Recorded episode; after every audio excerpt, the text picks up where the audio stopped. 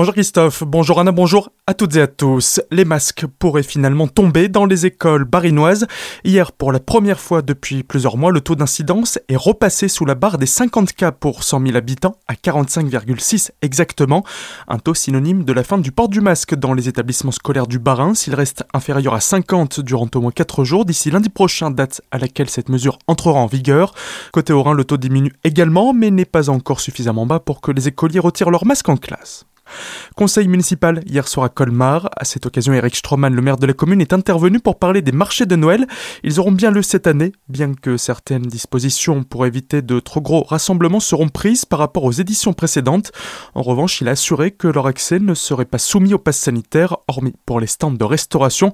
Cette séance a également été l'occasion de voter un budget permettant la création d'un espace France Service, les précisions d'Alain Ramdani, adjoint au maire en charge de la politique de la ville. Renforcer la présence des services publics de proximité dans les zones rurales et les QPV, et de créer une sorte de guichet unique afin de simplifier les démarches administratives des usagers. Toutes les démarches se font aujourd'hui par Internet. Les habitants des quartiers QPV ont quand même beaucoup de difficultés à utiliser euh, l'informatique. Et en plus, l'administration, hein, c'est parfois pas facile de remplir des dossiers, des documents, etc. Qu'il s'agisse de dossiers CAF, euh, l'assurance maladie, la caisse retraite, le pôle emploi, etc. Parfois même pour un permis de conduire, c'est parfois un peu compliqué. Donc l'État souhaite mettre en place un guichet unique pour simplifier la vie des usagers, notamment dans les quartiers QPV. Sera situé dans le quartier Europe, dans d'anciens locaux de la mairie afin d'être situé au plus proche des besoins des habitants.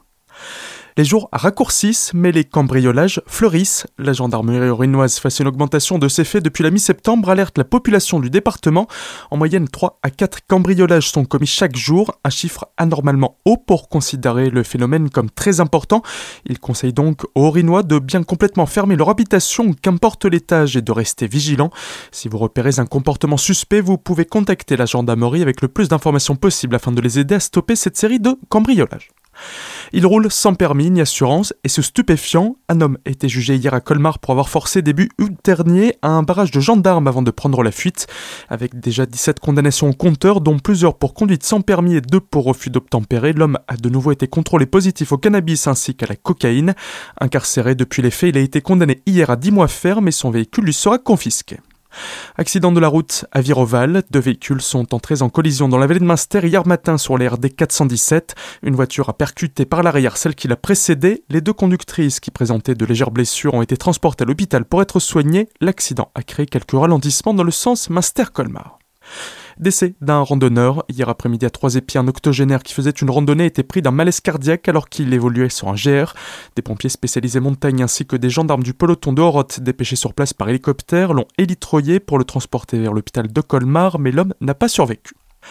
Deuxième rendez-vous dans le cadre des musicales du Rhin, c'est ce soir en l'église de Wiedenzollern, les précisions d'Emmanuel Fritsch, programmateur de cette manifestation. Nous aurons le plaisir d'accueillir neuf de cœur. Ce sont des hommes qui se sont rencontrés pour euh, chanter, euh, pour euh, montrer leur expérience sur un programme qui est exigeant, mais tout à la fois classique et éclectique. On va de la Renaissance à la chanson moderne, donc il y a tout un panel de chansons et de belles musiques qui vont être interprétées. Et nous aurons également euh, la présence d'un quatuor à cordes qui va faire une partie un tout petit peu plus classique, qui va nous faire voyager, et il y aura un final avec effectivement euh, le quatuor à cordes et neuf de cœur. Ouverture des portes à 20h30, plus d'infos retrouvées sur le site de la Comcom du pays Rambrisac qui organise les musicales du Rhin.